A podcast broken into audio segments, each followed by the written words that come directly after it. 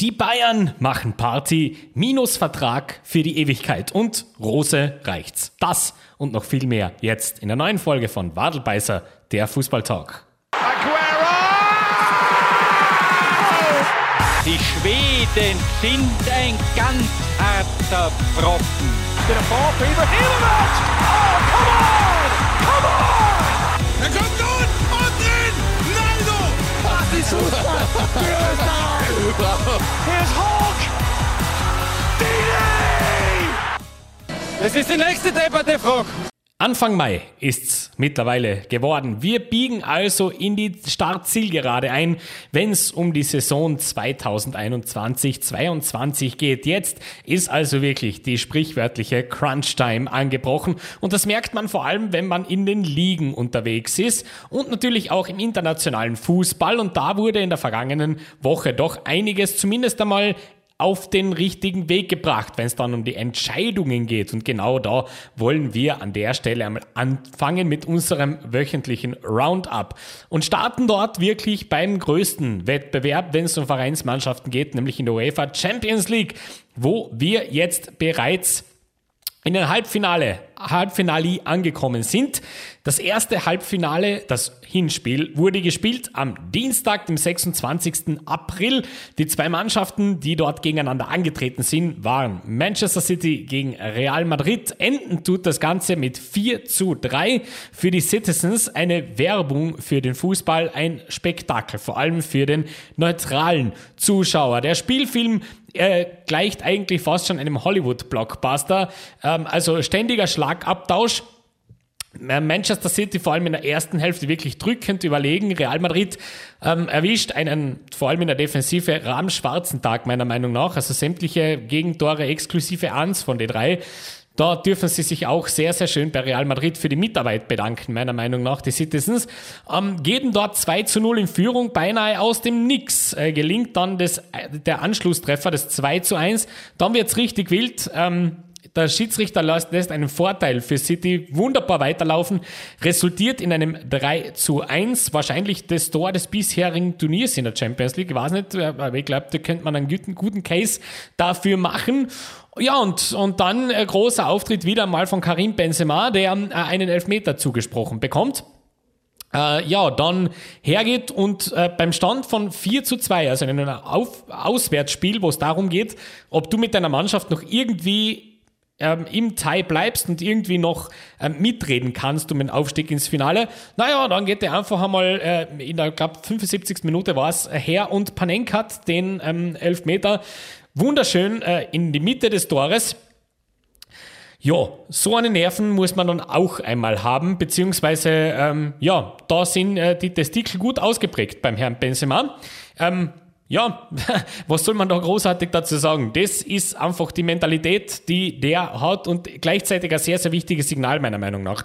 Ein sehr wichtiges Signal an alle seine Mitspieler, die da mit ihm auf dem grünen Rasen gestanden sind, das äh, wirklich so die Message war, Freunde, wir sind Real Madrid und wir leben da und das ist unser Selbstverständnis und wir machen das schon. Und das hat man ja dann auch am, am Wochenende bei der Meisterfeier gesehen, wo äh, Real Madrid seinen Meistertitel abgeholt hat, wo Carlo Ancelotti sehr eindeutig gesagt hat, also ja, die holen wir uns am Mittwoch. Gell? Also gibt es überhaupt keine Frage, das machen wir schon noch. Also, 4 zu 3, Man City mit einem Tor Vorsprung. Wir erinnern uns, die Auswärtstorregel gibt's nicht mehr. Könnte City jetzt zum Verhängnis werden. Mal schauen, wie das Rückspiel läuft. Aber jetzt bin ich mittlerweile an einem Punkt, wo ich, was Real Madrid angeht, eigentlich gar nichts mehr ausschließen möchte. Wer weiß, wie das so läuft. Wir erinnern uns ja in der letzten Runde, da hat es ja auch sehr, sehr lange schon äh, so ausgesehen, als wenn es das für Real gewesen wäre gegen Chelsea. Und dann ist ein genialer Moment und alles schaut wieder anders aus. Könnte mir auch gut vorstellen, dass das vielleicht noch einmal funktioniert. Ähm, bin mir sehr sicher, dass das Stadion seinen Teil dazu beitragen wird. Liverpool gegen Villarreal auf der anderen Seite geht 2 zu 0 aus und das ein komplett anderes Spiel, weil Liverpool etwas gezeigt hat. Ja, Souveränität. Souveränität, Abgeklärtheit, Geduld und warten auf den richtigen Moment und dann aber gleich doppelt zuschlagen. Denn das war sehr, sehr lang bis zum 1 zu 0, ähm, das mehr oder weniger ein Freak-Accident äh, war, denn Diese Flanke von Henderson sollte nie zum Torschuss werden, wird aber unhaltbar eigentlich äh, abgefälscht. Da schaust als Dormann immer sehr, sehr blöd aus, wenn dir so etwas passiert, aber ich äh, kann da wirklich nur sagen, er kann da überhaupt nichts dafür. Blöd gegangen. Ähm, viel beeindruckender finde ich das dann, dass äh, ein paar Minuten später, ja, kommt dann tatsächlich einmal so ein Steckpassel durch und Sadio Mane steht genau richtig, beziehungsweise läuft genau in den richtigen Raum. Und dann steht es 2 zu 0. Ähm, ja, Villarreal ist eigentlich nie über das gesamte Spiel dorthin gekommen, wo sie Liverpool hätten wehtun können. Wenn wir uns an das äh, Spiel gegen den FC Bayern oder gegen die, an die Spiele gegen den FC Bayern erinnern, wo äh, Villarreal immer wieder in den Umschaltmomenten sehr, sehr gefährlich war, vor allem im Auswärtsspiel war das so. Das haben sie gegen Liverpool eigentlich über die gesamten 90 Minuten nicht einmal so wirklich hinbekommen. Dementsprechend war das ein höchst verdienter Sieg für die Reds und äh, da ist auch gleich dann das erste Spiel am Dienstag, also morgen fällig um 21 Uhr, also in Villarreal das Rückspiel. Da müsst schon ganz ehrlich mit dem Teufel zugehen, wenn Liverpool sich das noch nehmen lässt, dieses nächste Champions League Finale das wäre doch schon eine tolle Sache. Aber ich bin mir sehr, sicher, dass sich das für Liverpool ausgehen wird. Wir schauen weiter eine Etage tiefer in die Europa League. Dort hat es meiner Meinung nach eine Sensation gegeben. West Ham gegen Eintracht Frankfurt endet nämlich mit 1 zu 2. Also, die Eintracht in der Liga nach wie vor im schnöden Mittelfeld unterwegs. Aber die European Knights haben es in sich, auch auswärts in London kann man also West Ham im Olympiastadion so richtig, richtig schön ärgern. Äh, 1 zu 2 geht's aus. Ähm, auch hier haben wir es mit einer Mannschaft zu tun, der ich mittlerweile alles zutraue. Also es ist jetzt tatsächlich nicht mehr blöd gesagt, wenn ich sage, dass äh, die Eintracht offensichtlich ja, große Lust auf diesen Pokal hat und es ja mittlerweile auch alles unterordnet. Das ist ja, ähm, auch wenn man so die, die Aufstellungen für heute beispielsweise am Abend spielen sie ja gegen Leverkusen in der Bundesliga. Wenn man sich da so die prognostizierten ähm, Aufstellungen ansieht und auch Glasner hat es ja bekannt gegeben, dass er durchaus ein wenig rotieren möchte, dann ist es nicht zu übersehen, dass die Eintracht diesem Pot alles unterordnet und recht haben's. Das ist äh, ihr Weg in die Champions League und ja, dreimal gewinnen oder maximal noch, also einmal gewinnen, einmal unentschieden, reicht da jetzt in diesem Bewerb und dementsprechend werden sie natürlich alles dafür tun, ähm, dass das so funktioniert. Jetzt kommt das Heimspiel. Bisher war das so in der Europa League, war man eigentlich auswärts immer so richtig überzeugend. Zu Hause hat es nicht immer so funktioniert. Da kommt natürlich gleich wieder ein Sinn. Das letzte Auswärtsspiel von West Ham in der Europa League war ein 3 0 Sieg gegen Olympique Lyon. Also Frankfurt wird gewarnt sein, aber auch hier wird das Stadion seinen Teil dazu beitragen, dass das irgendwie funktioniert für die Eintracht. Ich halte ihnen wirklich die Daumen, obwohl mir die Hammers sympathisch sind. Aber da muss ich tatsächlich sagen, das wäre schon eine coole Geschichte. Eintracht in einem Europa League Finale würde ich kaufen. So, das zweite Spiel, das Parallelspiel, ähm, war dann äh, RB Leipzig gegen die Glasgow Rangers und das endet mit 1 zu 0 für die Leipziger. Gerade noch möchte man meinen, das hat sehr, sehr lange nach einem 0-0 ausgesehen. Dann hätten die Glasgow Rangers da wirklich einen großen Vorteil gehabt. Jetzt lauf, laufen sie einem, einem Tor nach. Ähm, das ist wirklich wahnsinnig spannend. Ich möchte da keine Prognose abgeben, weil die Rangers sind irrsinnig heimstark, die Leipziger aber halt auch auswärts nicht so ganz blöd in dem Bewerb. Deswegen, ähm, da bin ich sehr, sehr gespannt, wie das ausschauen wird. Aber allein aus, wenn es um Fankultur geht, ja, allein aus das, was ich jetzt als ne, halbwegs neutraler Mensch sehen möchte, da muss ich schon sagen, da schlägt mein Herz schon gewaltig für die Schotten. Gell? Also da muss ich schon sagen, Rangers gegen Frankfurt, ui, das wäre ein tolles Europa League-Finale. Da würden sich die Fanseelen rund um Europa sicher freuen. Da bin ich mir sehr, sehr sicher. Europa Conference League, ja, auch die gibt's ja noch. Die wird ja auch noch gespielt. Dementsprechend müssen wir sie natürlich kurz, unter Anführungszeichen, behandeln. Aber wir bleiben da wirklich ganz, ganz kurz. Leicester gegen Roma ist das erste Halbfinale gewesen, endet mit 1 zu 1. Somit hat sich die äh, Roma meiner Meinung nach eine wunderschöne Ausgangslage gebastelt. Und ähm, Jose Mourinho ist jetzt tatsächlich so ein bisschen ungewollt in der Pole Position fürs Finale. Schauen wir mal, ob er es verwerten kann. Feyenoord gegen Marseille, auch das ein sehr, sehr wildes Spiel gewesen. 3 zu 2 endet das Ganze für Feyenoord. Ähm, jetzt geht's also auswärts nach Marseille. Wir wissen, wie die Fans dort sind und wir wissen, wie die Atmosphäre dort sein kann. Würde mich nicht wundern, wenn das Marseille noch gewuppt bekommt. So, also, wir schauen weiter in die Ligen und dort natürlich vor allem nach Deutschland. Äh, ja, heute am Abend noch zwei Partien. Gladbach gegen Leipzig und Leverkusen gegen Frankfurt, also die zwei Euroleague-Fighter, dürfen heute noch ran, jeweils auswärts. Aber ein bisschen was ist doch passiert. Und ähm, diese Runde hat zumindest dafür gesorgt, dass der Abstiegskampf noch eine Runde länger spannend bleibt. Wir schauen uns das genauer an. Union Berlin 1 zu 1 gegen Fürth.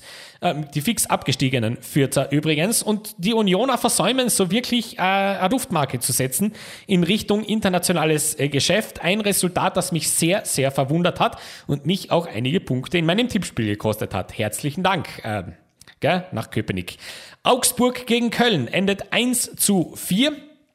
Die Kölner auf der anderen Seite sind wieder voll on track, wenn es in Richtung internationales Geschäft geht. Und ähm, wenn man so diese Fanseele des äh, ersten FC Köln ein bisschen genauer untersucht, wird man natürlich sehr schnell zum Schluss kommen, die schnuppern, die schnuppern gewaltig am großen Erfolg. Und der große Erfolg wäre natürlich eine Quali für die Champions League. Also weit sind es nicht mehr weg davon. Stuttgart gegen Wolfsburg endet 1 zu 1. Ein Spiel, das äh, mich so ein bisschen zweifeln lässt. Mich wirklich zweifeln lässt, ob das für die Stuttgarter noch gut geht. Denn äh, was die in den ersten 80 Minuten da veranstaltet haben, ähm, das hat tatsächlich fast schon einem Offenbarungseid geglichen. Da war überhaupt nichts da, da war nichts zu spüren, die waren überhaupt nicht im Spiel, überhaupt nicht in den Zweikämpfen und dann ist es auch ein eigentlich individueller Moment das dann doch einen Punkt sichert. Irgendwie ein dreckiger Punkt, könnte man sagen, wenn man sich mit dem Abstiegskampf beschäftigt. Genauso ein Punkt, den du einfach machen musst. Ähm, das wird trotzdem, wenn man sich die spielerische Komponente anschaut, wirklich eine Herkulesaufgabe werden, dass man da noch irgendwie in eine direkte, in einen direkten Klassenerhalt stolpert. Ich glaube, da wird es dann doch die Relegation irgendwie retten müssen. Das ist aber nicht einmal sicher, denn äh, im anderen Abstiegsduell, nämlich Bielefeld gegen Hertha, versäumt jede, jede der beiden Mannschaften, sich so wirklich unten entweder zu befreien oder komplett abzusetzen im Fall der Hertha. 1 zu 1 geht's nämlich aus. Nachdem ähm, die Hertha das 2 zu 0 am Fuß hat und also wenn man sich die Szene anschaut, man befindet sich mitten in, einer, in einem Abstiegskampf. Man hätte da wirklich die Gelegenheit gehabt, mit diesem 0 zu 2 sich da unten komfortabel zu verabschieden und kriegt dann im Gegenzug gegen einen Hunderttausender das 1 zu 1. Ähm, wird sie nicht freuen. Bin ich gespannt, was das auch mental mit dem Kopf macht. Ähm, ja, weil man, also es ist schon recht unwahrscheinlich, dass man da noch zumindest irgendwo in Richtung Abstiegsplatz rutscht. Das wird sie nicht mehr ausgehen. Aber auf Relegation, glaube ich, die, die, werden es die Hatana auch nicht unbedingt auslegen, wenn man sich ihre Form heuer so ansieht. Ich meine, ja, es gibt dort noch die Auswärtstorregel in der Relegation, aber trotzdem, ähm, traut ihr der Hertha zwei Spiele am Stück zu, in der man entweder, wenn, so wie es jetzt ausschaut, entweder den HSV oder Darmstadt fordert? Ich weiß nicht. Also, klar, man wäre Favorit, aber ich weiß nicht, ob es eine große, Favor große Favoritenstellung wäre. Also, da müssen wir dementsprechend äh, sicher noch ein bisschen draufschauen. Dann das wildeste Spiel, äh, vom Ergebnis her zumindest, Mainz gegen die Bayern. Ähm, endet 3 zu 1, die Bayern im Party-Modus. Und ähm, die Bayern fahren nach dieser überaus peinlichen Niederlage und man kann gegen Mainz verlieren. Kein Problem. Haben sie gerade gezeigt und es ist nichts Neues für die Bayern. Da haben sie den Meistertitel und das nächste Spiel ist meistens dann dann eher, nicht, eher so suboptimal geführt, sagen wir es mal so. Aber die Art und Weise hat mir schon sehr zu denken gegeben. Ähm, denn die Bayern hätten da gut und gerne 6, 7, 8 1 verlieren dürfen. Und das hätte sich keiner wirklich aufregen dürfen, denn die waren nicht im Spiel. Vor allem in der ersten Hälfte, ähm, also insgesamt nur aus dem, warum komme ich jetzt auf 6, 7, 8 1. Mainz trifft viermal die Stange. Ähm, die Bayern haben in der ersten Hälfte, glaube ich, einen Torschuss, das war's dann. Ähm, das ist ein sehr interessanter Auftritt gewesen der Bayern. Also ich habe da jetzt ganz ehrlich, wenn, wenn, wenn das jetzt ein DFB-Pokalspiel gewesen wäre und mir hat jemand er erzählt, da spielt ähm, ein Erstligist gegen einen Fünftligist, hätte ich das geklappt. Also da hätte nicht, da, da war jetzt nicht viel dazwischen. Umso unpassender ist es, dass nach diesem Spiel ähm, sehr viele des Bayern-Kaders äh, in einen Flieger steigen und nach Ibiza chatten, weil sie haben zwei trainingsfreie Tage und jetzt machen wir mal Party und feiern den Meister. Jo, ähm, am Wochenende, warum, also, gell, wir reden da natürlich jetzt von, von erwachsenen Spielern. Warum macht das so einen Wirbel? Naja, man hat am nächsten Wochenende ein Spiel gegen Stuttgart vor der Nase, zu Hause. Ein Spiel, wo man direkt in eine zukunftsträchtige Entscheidung eingreifen könnte und eingreifen wird. Denn ja, jetzt gegen Mainz ist es um nichts gegangen. Da hat man keinen Weg getan. Also ich möchte jetzt da nichts hören von wegen Wettbewerbsverzerrung. Ja? Greift da nicht, weil für Mainz ist es genau um gar nichts gegangen. Da geht es genau um die goldene Ananas. Denn die können oben nicht mehr angreifen und haben unten nichts verloren. Die sind einfach im geraden Mittelfeld der Tabelle. Da geht es um genau Latte. Ja? Nächste Woche allerdings spielt man gegen einen Abstiegskandidaten, gegen eine Mannschaft, die aktuell auf einem Relegationsplatz steht, mit Potenzial auch noch auf einen direkten Abstiegsplatz zu äh, fahren und auf der anderen Seite mit dem Potenzial mit zwei, äh, äh, zweimal drei Punkten die Hertha noch auf einen Relegationsplatz zu schicken. Ja, sie haben es nicht mal so wirklich in der eigenen Hand, die Stuttgarter, aber man könnte sie richtig nervös machen. Und dementsprechend ist das jetzt natürlich ein Spiel am Wochenende, wo man eingreift. Und dementsprechend hat sich natürlich auch der Hertha-Trainer Felix Magath sehr, sehr kritisch geäußert, ob dieser Partyreise, ob das jetzt wirklich notwendig ist und gleichzeitig schon eine Warnung herausgebracht, sollte das dann wirklich so ein halbarschiger Auftritt werden, dann äh, wird man das so schnell nicht vergessen. Und ich glaube, das wird auch die restliche Liga nicht vergessen. Ähm, ich bin mir sicher, die Bayern werden schon wissen, was zu tun ist. Aber ich sag's, ich sag's immer wieder gerne, es wäre nicht das erste Mal, dass äh, die Bayern aufgrund eines sicher, äh, sicheren Meistertitels da in irgendwelche Entscheidungen eingreifen. Wir erinnern uns, damals, wo, sie, äh, wo die Eintracht das Pokalfinale gewonnen hat, da haben sie in der letzten Runde zu Hause beim Abschiedsspiel von Jupp Heynckes 1 zu 4 eben gegen Stuttgart verloren und äh, haben damit äh, Stuttgart ein internationales Geschäft geschenkt, während die Eintracht plötzlich raus war aus der ganzen Nummer. Also es ist nichts Neues, dass das die Bayern machen. Und ähm, dementsprechend bemüht war man da, die Wogen zu glätten. Äh, Salihamidzic hat sich dann hingestellt, hat gesprochen von einer ja, Teambuilding-Maßnahme. Man hat die Spieler jetzt dort wirklich dann nach Ibiza reisen lassen, weil man möchte mal was fürs Team tun. Habe ich mir noch gedacht, okay, mutige Auslegung, aber vielleicht hilft es ja was. Und dann habe ich aber gelesen, wer da nicht dabei ist bei dieser Reise. Unter anderem Thomas Müller, Manuel Neuer ist nicht dabei, ähm, Marcel Sabitzer ist nicht dabei, ähm, ganz viele der ersten Mannschaft sind noch nicht dabei, wo ich mir dann gedacht habe, okay, Brazzo, also in solchen Situationen einfach mal nichts sagen, das wäre auch ganz gut. Übrigens auch einen Ratschlag, den ich ganz gern Julian Nagelsmann einmal mitgeben würde. Ähm, zu gewissen Dingen einfach mal nichts sagen. Das wäre manchmal ganz eine gescheite, ganz eine gescheite Idee. Denn ähm, wenn man schon die restliche Liga verarscht, dann wäre es vielleicht ganz gut, wenn man es nicht sagt und nicht zugibt. Denn äh, Teambuilding, come on. Also, wenn du schon was sagst dazu, dann steh dazu. Sag, ja, die wollen jetzt mal saufen gehen. Und okay, fein. Ob das jetzt in äh, dieser Phase der Saison gescheit ist oder nicht, das, äh, wir reden da von erwachsenen Spielern, auch das müssen sie selber wissen. Ähm, ich hoffe allerdings, die, äh, der erfahrenen Spieler, die da nicht dabei sind, haben ihnen eine richtig schöne Meinung gegeigt. Denn äh, ganz ein schlechter Zeitpunkt. Ich würde mir jetzt zu der Aussage hinreißen lassen, wenn Uli Hoeneß noch im Verein was zu sagen hätte, dann hätte man das anders moderiert, glaube ich. Dann hätte man den Spieler nahegelegt, vielleicht noch eine Woche damit zu warten, denn gegen Wolfsburg wäre es dann tatsächlich komplett, komplett egal, wie man auftritt. Gegen Stuttgart ist es das eben nicht. Und ähm, da ist vielleicht ein Blödsinn, das so zu machen. Aber das sind erwachsene Leute, man kann ihnen nichts vorwerfen. Ähm, eins muss den Herren Bayern-Profis aber sicher sein, die werden gegen Stuttgart ganz schön unter Brennglas stehen.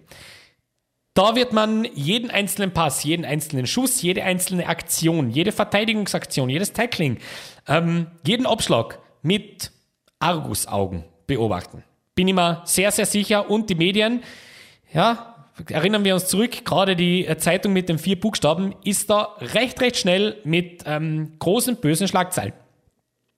Und dann möchte ich aber nichts hören ähm, von irgendwelchen Bayern-Spielern, dass die dann herkommen und sagen, ja, die Medien sind aber so böse und so und so gemein. Gell? Selber schuld. Ähm, ihr müsst euch dann halt auch so messen lassen daran. Und parallel dazu hat auch Julia Nagelsmann und deswegen vorher meine Aussage mit vielleicht einmal zwischendurch gar nichts sagen, wäre auch ganz, ganz nett hat sich dann auch bei der Pressekonferenz hervorgetan und hat mehr Rätsel aufgegeben wie Lösungen geliefert. Nämlich, er weiß genau, wo das Problem liegt bei den Bayern, aber er sagt gar nicht Edgy Patchy, weil es ist nichts für die Öffentlichkeit, das bleibt intern. Und ähm, man muss verändern und äh, dass man nicht irgendwann sagt, oh je, jetzt hat man den äh, Moment für, die, für den Umbruch versäumt. Mitten in eine Phase, wo uns jetzt die Bayern vor einem halben Jahr noch erzählt haben, es ist kein Geld da, wir können nichts machen kommt jetzt der Trainer her und fordert einen ordentlichen Umbruch. Ich bin gespannt, wie das gehen wird. Ähm, ich habe da zwei Thesen. Nummer eins, ähm, Julian Nagelsmann weiß schon, dass das mit Lewandowski und Gnabry nicht funktionieren wird und äh, gibt somit gedanklich das Budget schon frei, wo ähm, die, die, die zwei mit den Gehältern ähm, blockieren. Um, oder das ist ein Thema auch in der Kabine, dass äh, da offensichtlich zwei Leute drin sitzen oder vielleicht auch drei, wenn man Müller dazu nimmt oder vielleicht auch vier, wenn man Neuer mit dazu nimmt, die offensichtlich so ein bisschen mit dem Geld hin und her spielen und das vielleicht das Mannschaftsgefüge dahin rafft. Ja? Jetzt kommt die Bewerbung, Bewerbungsprobe für Herrn Nagelsmann, denn Bayern ist was anderes wie Leipzig. Leipzig kann sich solche Transfers und eine solche Ausrichtung leisten. Mit Jugendspielern, mit jungen Talenten, mit mit äh, täglicher Neubelebung des Kaders. Das geht in Leipzig super. Bei den Bayern musst du mit Stars umgehen. Und bei den Bayern musst du liefern, unter Druck. Und da musst du äh, herstehen und auch in schwierigen Phasen absolut hinter der Mannschaft stehen. Und wenn du das nicht machst, und das haben die Bayern in den letzten Jahren wirklich, wirklich schön bewiesen, dann wirst du gegrillt wie ein Steckerlfisch dort. Das dauert nicht lang. Ja? Fragen wir mal gerne bei Nico Kovac und Carlo Ancelotti nach. Das geht relativ schnell. So, wir schauen weiter. Dortmund gegen Bochum. Das Ruhrpott-Derby endet mit 3 zu 4. Jo, dazu müssen wir definitiv noch ein paar Takte sagen. Ich überlege gerade, ob ich es jetzt schon sage. Ja, warum nicht? Marco Rose hat sich ja gemeldet nach diesem Spiel Aufgrund dessen, dass die BVB-Anhänger, wir erinnern uns, eigenes Stadion, ausverkauftes Haus, man verliert das Ruhrpotter Derby mit 3 zu 4. Nach Führung, nach 3 zu 2 Führung gibt man das noch aus der Hand. Und ähm, dann erlauben sich die Leute, die Dortmunder auszupfeifen. Und das ist ähm, Herrn Rose überhaupt nicht recht. Und er sagt, das haben die Spieler nicht verdient, dass man sie auspfeift. Weil das hat keiner verdient. Lieber Herr Rose, ähm, schau dir mal bitte die äh, Statistik an Gegentoren heuer an. Und schau dir bitte die Statistik an, dass du von 42 Pflichtspielen heuer 15 verloren hast. Und ich glaube, ich finde sehr schnell einen Grund, warum man Dortmund auspfeifen kann nach diesem Spiel. Ähm, nicht nur, dass es ein Derby ist gegen einen Aufsteiger, wo du wieder vier Tore bekommst, teilweise billigst in der, in der äh, Hintermannschaft hätte jetzt nichts gesagt. Wenn alle vier, wenn, wenn, wenn drei, also einer war ja Elfer, aber wenn die anderen drei Tore absolute Worldies gewesen wären, dann hätte ich auch nichts dazu gesagt. Ja? Fakt ist aber, dass gleich zwei von diesen drei Toren entstehen, weil entweder Akanji Schwerkraft unterschätzt oder äh, dann, äh, dann Axel Saga, du Raum verteidigt. Ähm, damit meine ich David Raum, der gar nicht am Feld steht, aber offensichtlich hat er ihn gesucht.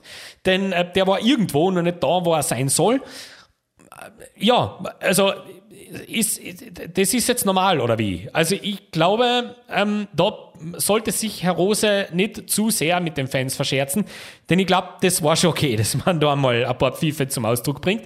Das war eine grottige Leistung. Ähm, alle drei Tore von Dortmund kommen von Erling Haaland. Ja, von wem sonst? Ähm, bin schon gespannt, wie man das moderiert nächstes Jahr, wenn der Typ nicht mehr da ist. Ähm, denn die, die, brauchen einen Immediate-Ersatz, der, der muss auch sofort funktionieren. Denn äh, Dortmund hat Anspruch auf Platz zwei Und ähm, also Entlassung, ich höre dich rufen, lieber Herr Rose. Sehr, sehr schnell schon. Ähm, aufpassen, das kann recht schnell, recht ungemütlich werden für die. Bin ich gespannt, wie man das nächste Saison schön moderieren wird, denn ähm, das ist definitiv zu wenig heuer gewesen. Punkteschnitt, und darauf kann man sich ja immer so schön ausreden. Ja, natürlich ist der nicht schlecht gewesen heuer. Tatsache ist aber, dass man in sämtlichen großen Bewerben absolut, absolut geschüttet hat. Ähm, die Chance, bei, äh, bei, die Bayern richtig zu ärgern, war wahrscheinlich noch nie so groß wie heuer. Siehe jetzt, ja. Also, wenn, wenn nicht jetzt, wann dann? Ja, also ich finde bei einem Heimspiel gegen einen Aufsteiger, wo du vier Tore kriegst, der noch dazu dein, dein Ruhrbott-Rivale ist, nachdem Schalke ja nicht in der Liga ist, ähm, ich glaube, das, also, stellen wir uns einmal kurz vor, das wäre Dortmund gegen Schalke gewesen. Also, gell? Einfach nur so. Hoffenheim gegen Freiburg. 3 zu 4. Auch da, der entstand, also die Bundesliga-Mannschaften richtig, richtig Torlaune an diesem Wochenende. Und die Freiburger mausern sich so ganz, ganz langsam, aber sicher in Richtung Champions League, so wie ich das ja äh, vorhergesagt habe, dass äh, die Freiburger da doch noch sehr, sehr lange oben ähm, lästig sein werden. Schauen wir mal, wie lang. Leipzig könnte sie ja heute schon wieder überholen. Ähm, aber tolle Sache für das, den Freiburger Fußball auswärts gegen Hoffenheim. Eine wilde Partie und ähm, schöne Sache an der Stelle. Wir schauen noch einen schnellen Sprung nach England, wo ähm, das Title Race irgendwie ein Title Race bleibt, aus irgendeinem Grund. Denn Liverpool gewinnt gegen Newcastle auswärts mit und das muss man sagen. Hui, puh. Gerade so mit 0 zu 1, aber das war dieses schwere Spiel. Davor hat er Klopp äh, gewarnt, war die frühe Anstoßzeit. Und äh, das ist gerade noch gut gegangen. Ähm, ja, das war schon nicht so einfach. Viel deutlicher hat es äh, bei Leeds gegen Man City angeschaut, ausgeschaut. Das äh, endet mit 0 zu 4. Das heißt, City nach wie vor einen Punkt vor Liverpool und jetzt wird es auch schon langsam mit der Tordifferenz interessant, denn da hat äh, sich City jetzt ein bisschen rausgeholt aus dieser ähm, Differenz eben mit einem 0 zu 4 gegen Leeds, für die es jetzt eng wird. Ähm, Leeds ist äh, nämlich total unten drin. Burnley gewinnt nämlich auswärts bei Watford mit 1 zu 2 ähm, befreit sich so ein bisschen aus den größten Relegationssorgen. Auch Everton gewinnt gegen Chelsea. Habe ich mir nur gedacht, wie ich das gesehen habe, war so schön, dass, die, dass Chelsea seiner Legende so ein bisschen Hoffnung schenkt. Ähm, ein Schelm, wer Böses denkt an der Stelle. Tottenham gegen Leicester 3 zu 1. Brighton gewinnt bei Wolverhampton 3 zu 0. Somit auch das internationale Geschäft irgendwie gar nicht mehr so spannend, wie man das sich äh, so gerne hätte. Da hätte man tatsächlich ein anderes Resultat gewünscht, damit es da noch ein bisschen eng wird für die Red Devils. Aber so schaut es halt nicht aus. Aston Villa 2 zu 0 gegen Norwich. Äh, auch da, Norwich schon abgestiegen, also was soll's. Southampton verliert zu Hause gegen Crystal Palace. A, eher suboptimal und ähm, die Generalprobe für das Entscheidungsspiel bei West Ham geht A in die Hose. Die verlieren nämlich zu Hause im Olympiastadion im London Stadium gegen Arsenal mit 1 zu 2. Somit, wenn man auf die Tabelle schaut, 83 und 82 an der Spitze mit 63 respektive 64 Tordifferenz. Also dort die zwei trennt wirklich überhaupt nichts mehr. Und am anderen Ende der Tabelle jetzt ähm, Everton mit 32 Punkten quasi am 18. Platz, also am letzten, am obersten Abstiegsplatz, haben aber ein Spiel weniger auf dem Konto als Leeds. Die stehen bei 34 Punkten. Das heißt, wenn Everton das Nachholspiel gewinnt, dann ähm, Senswick, dann Sens auf Platz 16 und Leeds steht am direkten Abstiegsplatz. Huiuiui, also das könnte noch eine richtig, richtig böse Saison für Leeds United werden. Ich hoffe natürlich für Jesse Marsch, dass man sich da irgendwie rausholt, denn ähm, ja, es gibt schon einen großen Teil von mir, der sich das wünschen würde, dass äh, Marsch noch eine Saison bei Leeds United ähm, arbeiten, werkeln und äh, wirken darf. Und damit gehen wir ganz, ganz schleunigst weiter zu den Schlagzeilen der Woche. Die Schlagzeilen der Woche. Sag ja Eier, wir brauchen Eier. Und wir starten mit einem Update zu einem News-Segment, das vor kurzem bereits im Wadelbeißer thematisiert wurde, nämlich Hope Solo, die äh, ehemalige US-amerikanische Torfrau, ja, da hat es jetzt tatsächlich ein Update gegeben zu der Story, die wir damals gebracht haben, wo es darum gegangen ist, dass sie anscheinend alkoholisiert am Steuer ähm, eingeschlafen ist. Also das Auto ist nicht gefahren. Noch einmal zur Erinnerung. Ähm, man hat sie äh, schlafend am Steuer gefunden. Ihre Kinder waren am Rücksitz. Und ja, da hat es jetzt tatsächlich neue Entwicklungen gegeben. Hope Solo hat sich bereitwillig und selbstständig äh, in eine Entzugsklinik einweisen lassen und möchte also jetzt ihre Alkoholsucht therapieren. An der Stelle Big Up Hope Solo, sehr schön, gut erkannt. Immer super, wenn man, äh, wenn das jemand selber merkt, das da offensichtlich irgendeine Intervention nötig ist. Und ähm, ich wünsche ihr an der Stelle ganz, ganz schnelle Genesung und vor allem auch ähm, ja, eine gesunde Möglichkeit, um äh, ja, mit gewissen Dingen anders umzugehen als so. Denn ähm, ja gut, jetzt hat sie noch niemanden so wirklich ernsthaft in Gefahr ge gebracht, aber äh, gerade wenn man eben mit, mit äh, Suchtmitteln zu tun hat, dann ist der Weg manchmal ein kürzerer, als man sich gerne selber eingestehen möchte. Dementsprechend sehr schön, dass man das so ähm, erkannt hat, wenn es auch ein bisschen mit Hilfe hat sein müssen. Aber so ist es. So, dann müssen wir ähm, ja leider über zwei Dinge sprechen, über die ich nicht so gern spreche, nämlich über Todesfälle. Und ich möchte starten mit dem, der höchstwahrscheinlich für die Fußballwelt langfristig, kurz-, mittel- und langfristig, würde ich jetzt mal äh, behaupten, den größeren Impact haben möchte. Und den hätte ich sowieso thematisiert, auch wenn jetzt tatsächlich die Todesanzeige nicht gekommen wäre vorgestern. Aber jetzt muss ich natürlich anders thematisieren, denn eigentlich wollte ich das leicht ironisch machen. Das geht sich aber nicht mehr aus, denn Mino Raiola ist von uns gegangen. Ähm, nach schwerer Krankheit hat das jetzt also nicht mehr geschafft, ähm, wieder gesund zu werden. Und deswegen wollte ich es eigentlich leicht ironisch machen, weil unter der Woche war schon das erste Mal, ähm, dass äh, eine Todesanzeige von ihm aufgetaucht ist. Hat man da groß, groß berichtet und irgendwelche Journalisten haben das so rausgehauen. Daraufhin hat er sich selber auf Twitter noch gemeldet und, und gesagt, er ist, er ist ziemlich angepisst, weil ähm, das Leute schon wieder versuchen, ihn für tot zu erklären. Und ähm, auch der Arzt hat sich irgendwie sehr erschüttert darüber gezeigt, dass man das macht. Ja, und nicht lang später hat es dann auch die Familie bestätigt. Also verspätet dann doch richtig. Mino Raiola also ähm, nicht mehr unter uns. Und das ist eine spannende Frage, die man jetzt so aufmacht. Also damit der Vollständigkeit halber Rest in Peace und, und so weiter, natürlich vollkommen klar. Aber was dann wirklich das, das Spannende ist, jetzt ist Raiola mit seinen 54 Jahren also verstorben. Was bleibt? Was bleibt von einem Mino Raiola? Was hinterlässt er der Fußballwelt? Und vor allem, wie geht es ohne Mino Raiola weiter?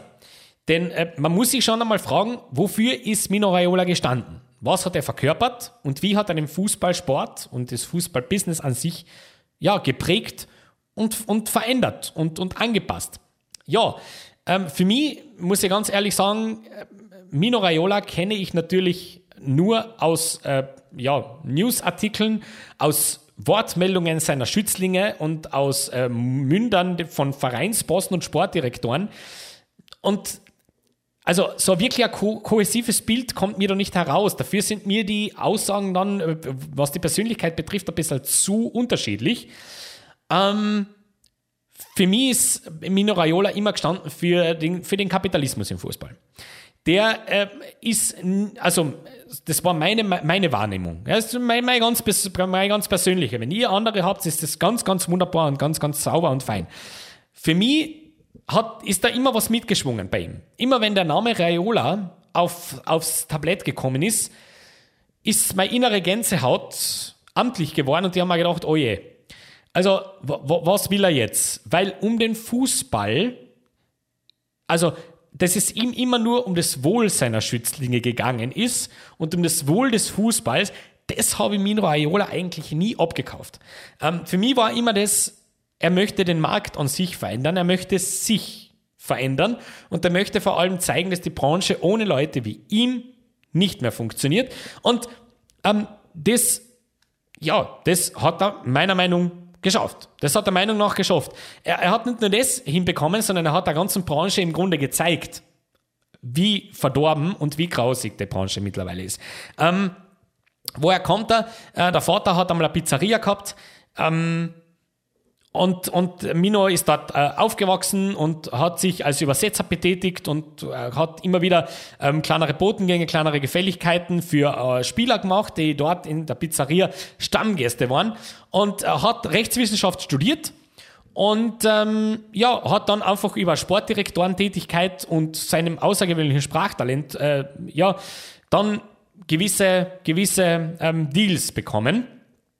Und ja, hat dann 1992 seinen ersten großen Transfer an, äh, eingefadelt. Das war damals der Brian Roy, der äh, von Ajax nach Italien gewechselt ist. Und ganz, ganz nette Anekdoten gibt es so, gibt's so zu ihm. Das, sein, seinen großen Break hat er dann tatsächlich äh, bei Juventus bekommen, äh, unter Moggi. Den kennt man ja noch aus dem äh, sehr unappetitlichen Finanzskandal damals. Und ähm, spätestens beim, äh, nach dem Transfer von Slatan Ibrahimovic zum FC Barcelona war eine Riesennummer. Denn äh, zu den Konditionen, wie er damals Slatan bei Barcelona platziert hat, das war schon ganz, ganz große Kunst damals. Und ja, ähm, da, nur damit wir mal sehen, warum unterschiedlich. Also ganz viele Spieler, unter anderem Slatan Ibrahimovic, ähm, halten ihn als absolut höchste, höchste Kategorie an, an menschlichen Zusammenlebens. Braucht es nur mal Slatan seine Biografie lesen, da kommt das sehr, sehr eindeutig raus. Sir Alex Ferguson hat ihn als, hat ihn als Scheißkerl bezeichnet. Ähm, für den Pogba-Deal damals von Juve nach äh, Man United hat er ungefähr, man munkelt, circa äh, zwischen 40 und 50 Millionen Euro Provision eingesteckt, der Herr Raiola.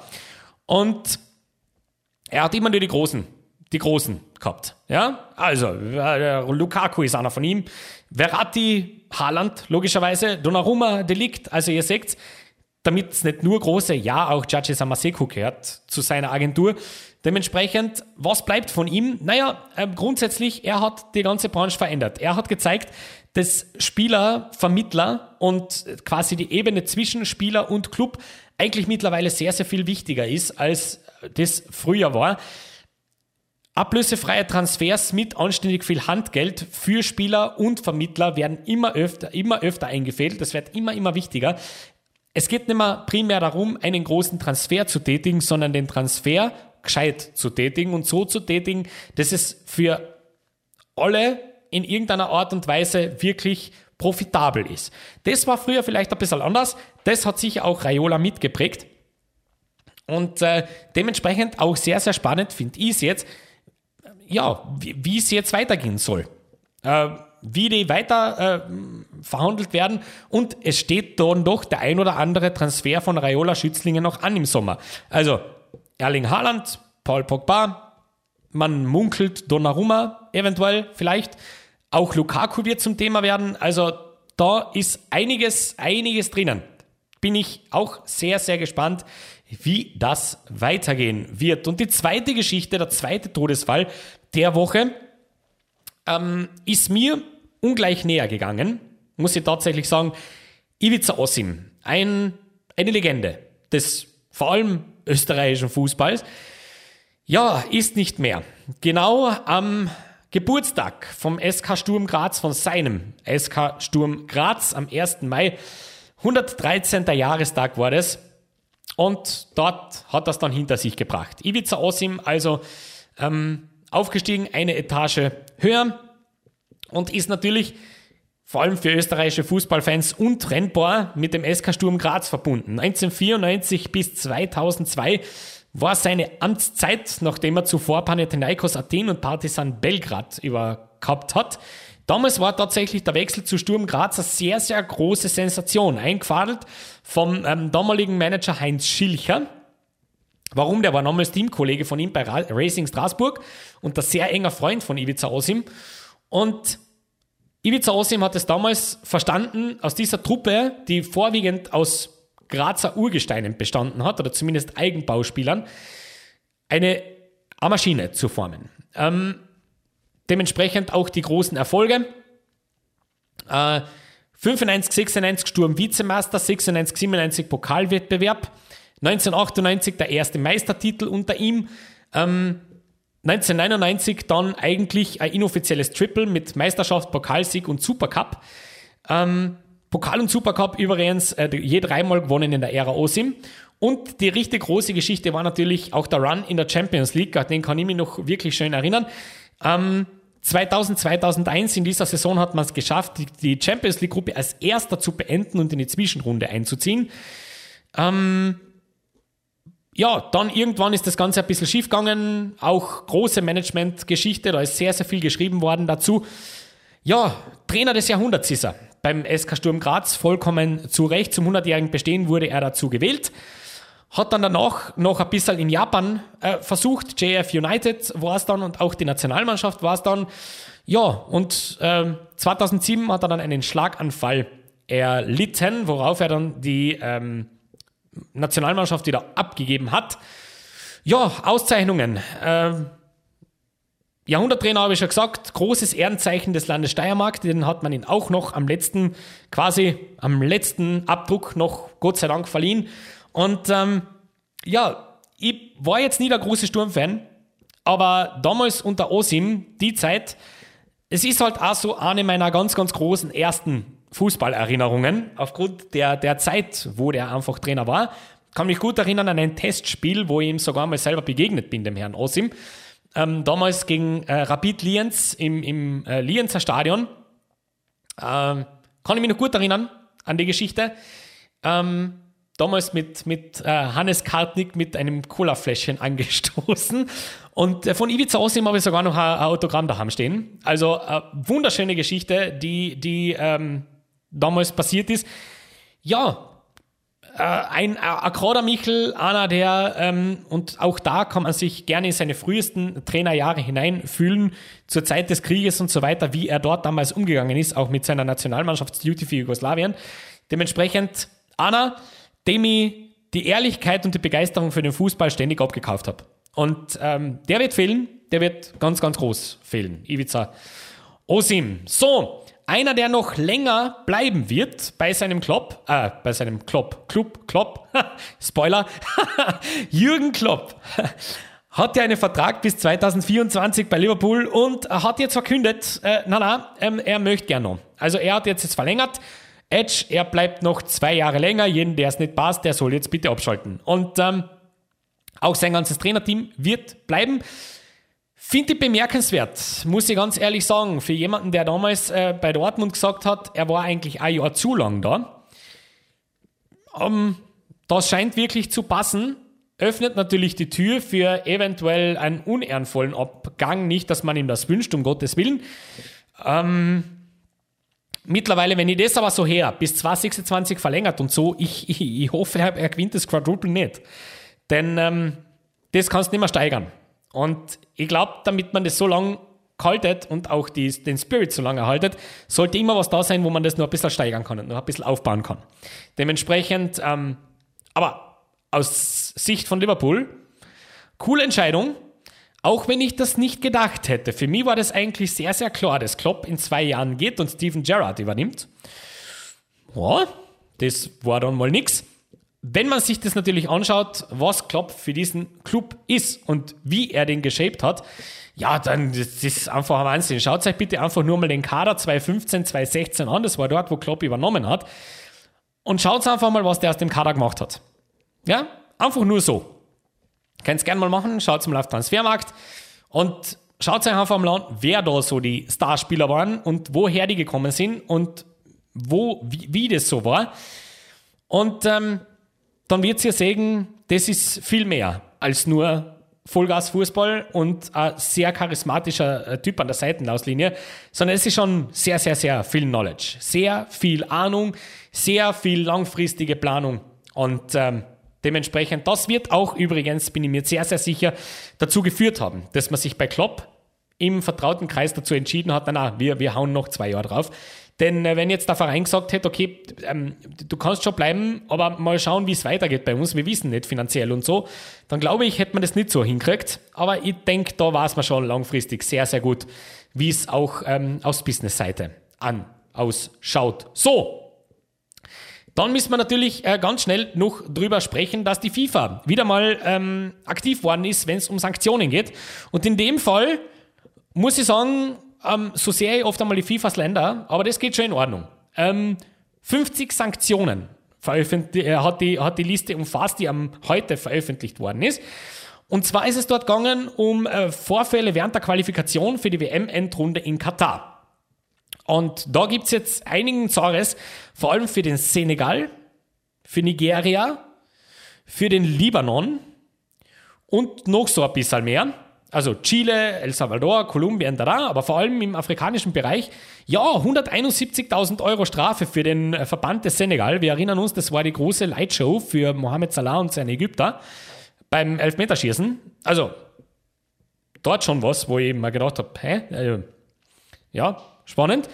Nigeria hat 146.000 Euro Strafe ähm, raufgeprumpt bekommen, die Demokratische Republik Kongo 117.000 Euro und der Libanon 98.000 Euro. Alle dieser Länder zusätzlich ein Länderspiel unter Ausschluss der Öffentlichkeit. Autsch, weh. Wegen rassistisch motivierten Vorfällen und gewalttätigen Ausschreitungen. Alles zusammen. Also offiziell wird da nichts von Laserpointern gesagt, aber ich denke, das hat schon mit rein ähm, gepasst. Ja, das hat ihnen gut reingepasst, dass man es gleich in einem Abwasch mit verhandelt hat. Super an der Stelle. So kehrt das gemacht. So, und die letzte Geschichte ist doch ein bisschen eine bekannte. Es geht um das DFB-Pokalfinale, das ansteht zwischen äh, RB Leipzig und dem SC Freiburg. Es ist gute Tradition. dass es bei, bei einem Pokalfinale, das ja auf neutralem Grund im Berliner Olympiastadion ausgetragen wird, meistens gemeinsames Merchandise gibt. Also so Halb-Halb-Schals oder teilweise auch fürchterlich grausige Halb-Halb-Trikots oder so, oder Memorabilia. Und der SC Freiburg äh, hat die Verwendung des Logos und des Namens SC Freiburg für diese Marketingartikel untersagt. Offiziell gibt das Logo nicht frei, weil man möchte diesem Konstrukt RB und Red Bull und alles, was dazugeht, keine Plattform geben. Ja, um, ähm, ich sehe das ein bisschen zwiegespalten, muss ich ganz ehrlich sagen. Ich äh, bin natürlich auch einer so, der, der, dem, der dem ganzen Geschichtel ein bisschen böse gegenübersteht. Und ich finde auch, dass es, ähm, wenn es um Marketing geht, das von der Liga ähm, ausgeht, nicht unbedingt noch mehr Exposure für diese Brand Red Bull braucht. Also da bin ich einer von euch. Absolut. Ähm, trotzdem stehen die in einem Finale. Und das kennt sie jetzt ganz super oder ganz schlecht finden. Es macht halt keinen Unterschied. Die stehen im Finale. Und sind ein Favorit. Und Leipzig wird heuer an Häfen gewinnen. Da lege ich mich fest. Also einer von den zwei wird's.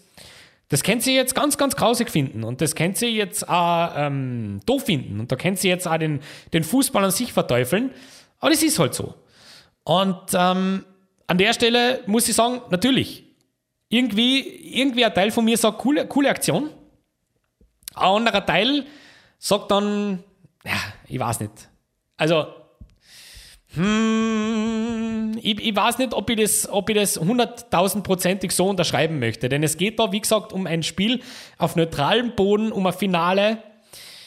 Ah, also, rein aus sportlicher Sicht, ich, ich, ich glaube, also liebe, lieber SC, haltet mich für blöd, aber durch solche Aktionen, glaube ich, macht sie Red Bull ein bisschen böse. Und wenn, und wenn RB ein bisschen böse ist, dann schaut es meistens nicht gut aus für euch, was das sportliche Resultat angeht. Also, ich weiß nicht, ob, ob das ähm, langfristig ein Mittel ist, einfach die ähm, Marketing-Isolation da zu betreiben, weiß ich nicht. Denn ähm, die Leipziger werden nicht wenig Leid mitnehmen nach Berlin, glaube ich. Also ganz raus wird sie sich nicht kriegen. Und äh, dementsprechend, so ist es halt.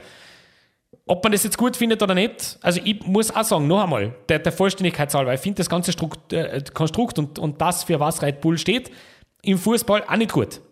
Ja, auch nicht gut. Aber ich muss auch sagen, ich, ich, ich möchte gern mir die Objektivität bewahren und wenn so etwas gelingt und die super zum Anschauen sind, dann möchte ich mir auch die Tür offen halten, das auch ganz frei sagen zu dürfen. Achtung, das ist gut zum Anschauen, was die machen. Und äh, dementsprechend bin ich jetzt auch nicht der, der, der da von Haus aus alles, was mit äh, RB zu tun hat, von Haus aus mal redet. Die, die, diese, diese Objektivität und dieser neutrale Standpunkt, die, die zwei Dinge möchte ich mir eigentlich ganz gern halten. So. Und jetzt gehen wir aber schleunigst weiter zum Thema der Woche. Das Thema der Woche. Aber dass Sie das nicht sehen, da kann ich nichts für, ja? Vielleicht haben Sie Ihre Haare in die Augen hangen. Nee, ich weiß es nicht. So, und wir müssen natürlich an dieser Stelle, nachdem wir ein österreichischer Fußballtalk sind, drüber sprechen, dass die österreichische Nationalmannschaft einen neuen Teamchef bekommen hat. Und das war ein Hin und Her. Meine Güte, zum Schluss war man sich überhaupt ähm, nicht mehr zu schade, Sinne sie dann aus, auszugraben als möglichen Kandidaten seitens der Medien. An der Stelle Top Job. Ja? Also wer immer das geschrieben hat, ähm, ja, ja, Job dann, ja, echt, echt cool, ja, kennst dich super aus im Fußball. Und ähm, ja, tatsächlich ist es jemand geworden, der lange nicht aufgetaucht ist. Einfach deswegen, weil es, glaube ich, sehr, sehr vielen Menschen ähnlich gegangen ist wie unserem Sportdirektor Peter Schöttl.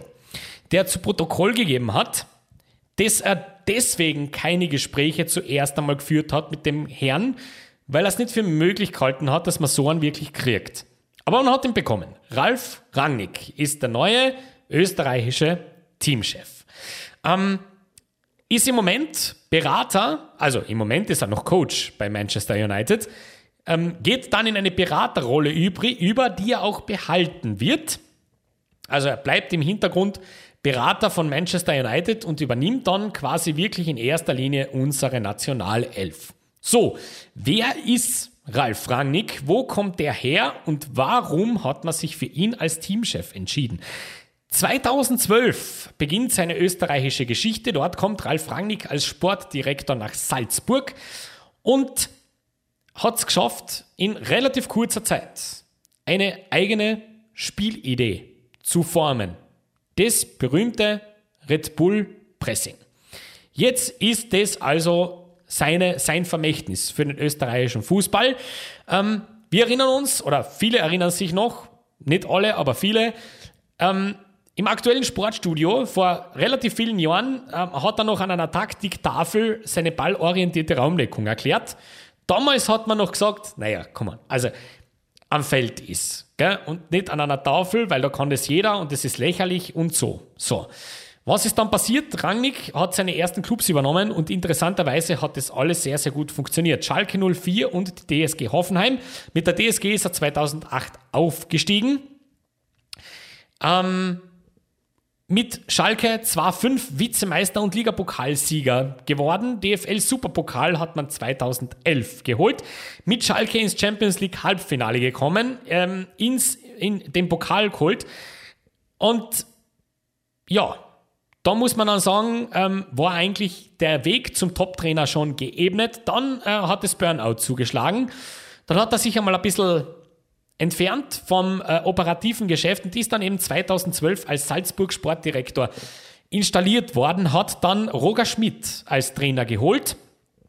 Dann hat es nicht so gut äh, angefangen. Gegen Düdelingen hat man sich verabschiedet in der Champions League Quali. Und Master ist man auch nicht geworden, weil es war dann die Austria. Doch, was hat Rangnick hinkriegt? Er hat einen Grundstein gelegt. Er hat den Grundstein gelegt für die jetzige Salzburger Dominanz in Österreich. Er hat nämlich sämtlichen Mannschaften im Red Bull Kosmos eine einheitliche Spielidee verliehen.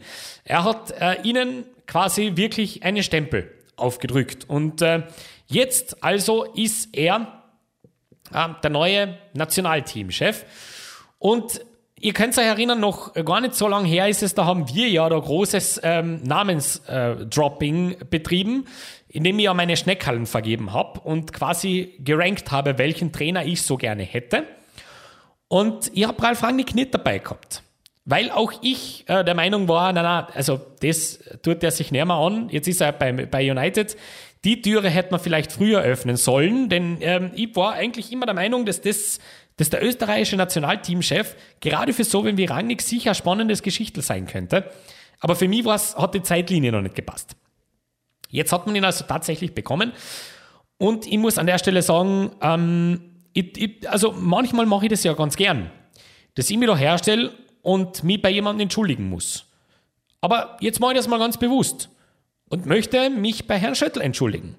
Lieber Peter Schöttl, es tut mir aufrichtig leid. Ich habe dich unterschätzt. Ähm, ich habe gedacht, du wirst hergehen und wirst den Weg des geringsten Widerstands gehen. Für mich war eigentlich klar, Peter Schöttl wird wohl die logische, den logischen Weg gehen und also, ich hätte mit Stöger kein Problem gehabt. Ganz im Gegenteil, wisst ihr. Aber so ein kleiner Teil von mir hat sich eigentlich schon in Richtung Andi Herzog orientiert, weil es Schöttl ist. Oder ähm, da, dann, ist, dann ist plötzlich die Meldung gekommen mit Wladimir Petkovic. Und die haben mir gedacht, na bingo, also das ist ja Schöttl ganz klar. Äh, das, das ist ja ganz klar. Auch wenn Petkovic ein feiner Coach ist, aber jetzt, also, mm, der, der wäre mir jetzt nicht eingefallen. Aber da haben wir mir gedacht, okay, das, das würde ich ihm jetzt zutrauen. Und drei Stunden später kommt dann plötzlich die große Meldung, na na, na na, das, das läuft so ein bisschen auf Rangnick raus, weil, weil der will. Und, und offensichtlich geht es irgendwie. Und ich muss sagen, wirklich, ich habe mich schon entschuldigt, grandiose Wahl.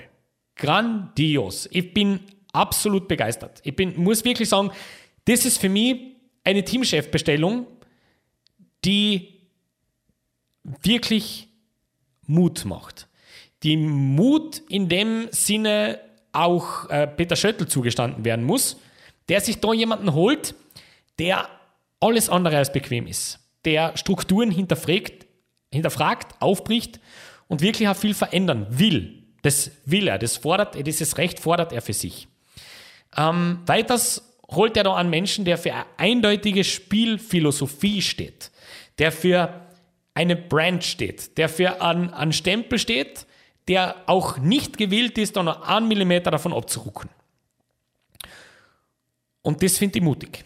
Das finde ich zukunftsträchtig. Das finde ich inspirierend.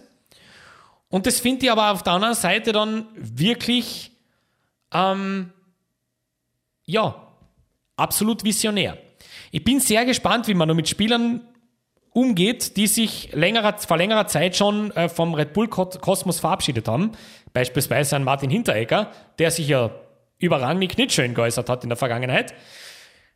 Bin aber auch gespannt, wie man, wie jetzt, wie jetzt einfach das Spiel der österreichischen Nationalmannschaft ausschauen wird, wenn man dir jemanden an die Seitenlinie stellt, der sehr, sehr viele Spieler von denen kennt, mit einigen dieser Typen gemeinsam persönlich gearbeitet hat und auch vor allem den Stil, den ganz viele von denen, diesen Spielern kultivieren, versteht und mitgeprägt hat. Dementsprechend kann ich dem ÖFB an der Stelle zu der Entscheidung nur gratulieren und gleichzeitig diese paar Typen aufs Allerschärfste wirklich kritisieren, die uns wieder mal sagen, dass der Österreicher im Kern ein Komplexler ist, wie er im Buch steht. Denn äh, es gibt ganz, ganz viele Leute, die sich jetzt herstehen und wieder ganz, ganz böse sind, weil es kein Österreicher geworden ist. Weil wir sind ja Österreicher. Und das soll auch Österreicher machen, weil Österreich ist, also die österreichischen Trainer, und das sind ganz, ganz tolle Menschen und Österreich gehört den Österreichern und so. An der Stelle sei euch nur etwas ins Stammbuch geschrieben. Wenn solch ewig gestrige Trainer wie Hans Krankel oder Peter Backhult eine Entscheidung kritisieren, könnt ihr euch sicher sein, ihr seid genau am richtigen Weg. Macht's genau so weiter. Das ist genau das, was der österreichische Fußball braucht. Lasst euch von Kahn was anderes erzählen.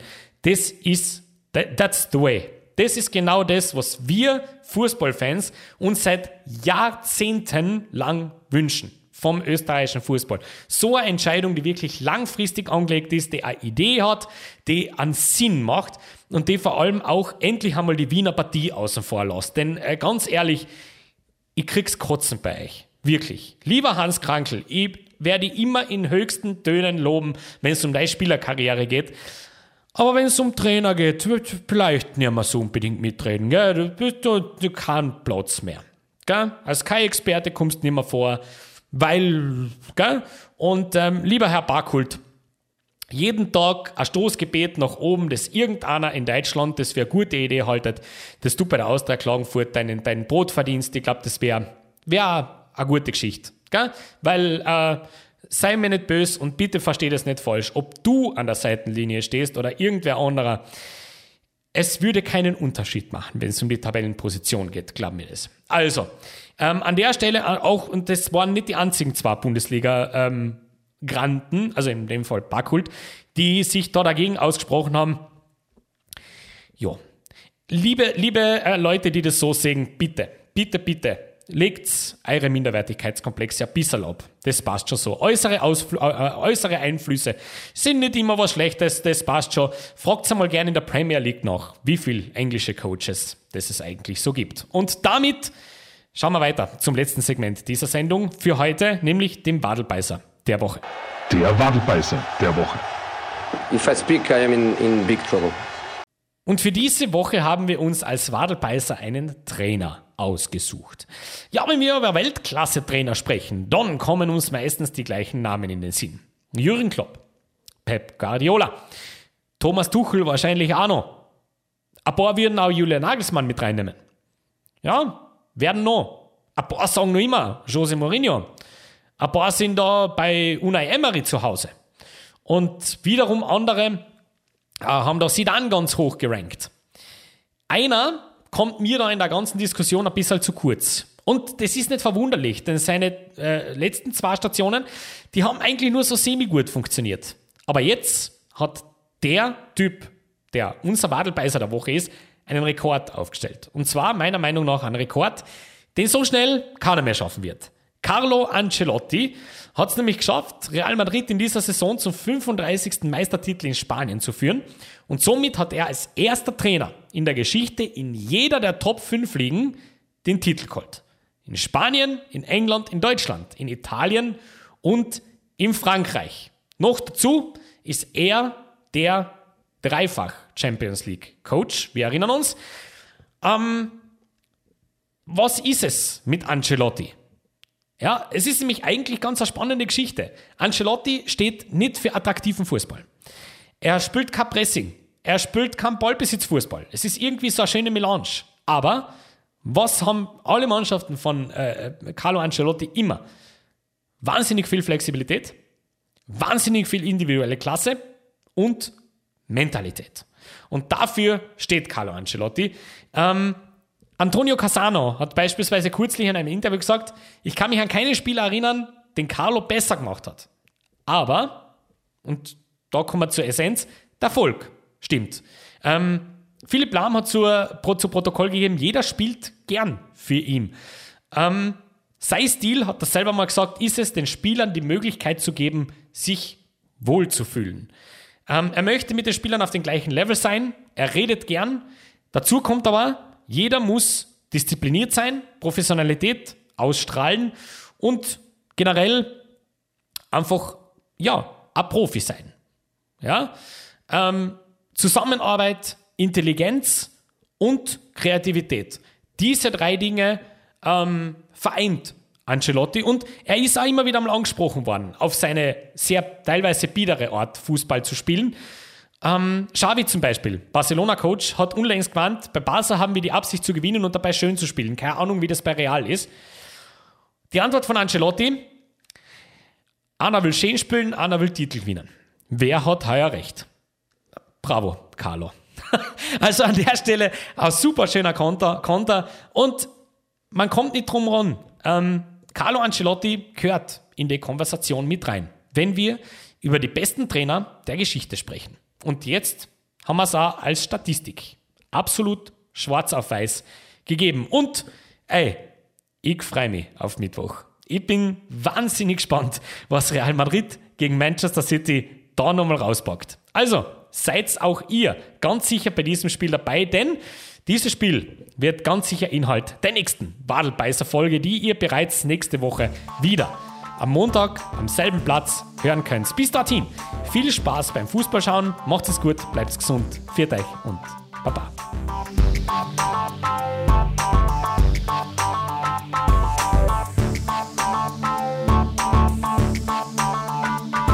Ich habe fertig. Gute Nacht.